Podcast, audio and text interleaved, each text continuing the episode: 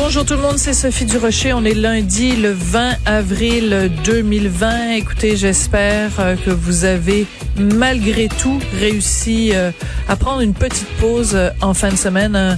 Une fin de semaine totalement surréaliste. On s'entend qu'en pleine pandémie, qu'il y ait, qu'il y ait euh, comme ça au Canada, en Nouvelle-Écosse, euh, une tuerie de masse, c'est complètement, complètement surréaliste, comme si la mort était pas capable de prendre une pause et euh, que la grande faucheuse, qui est pourtant si active en cette période de pandémie, se remettre au travail, une tuerie de masse. Et euh, vous l'avez peut-être entendu il y a quelques instants lors de sa conférence de presse quotidienne, le premier ministre du Canada, Justin Trudeau, a demandé euh, aux médias de ne pas euh, diffuser, de ne plus diffuser le nom du tueur ni sa photo.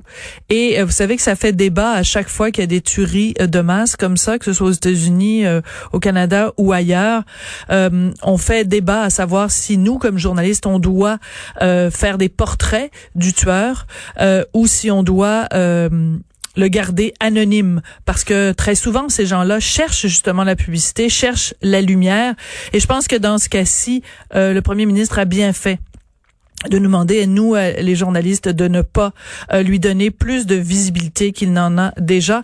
Il faut se concentrer sur les victimes, plus de 16 victimes. Donc, on s'en va tout de suite rejoindre nos collègues de LCN TVA Nouvelles.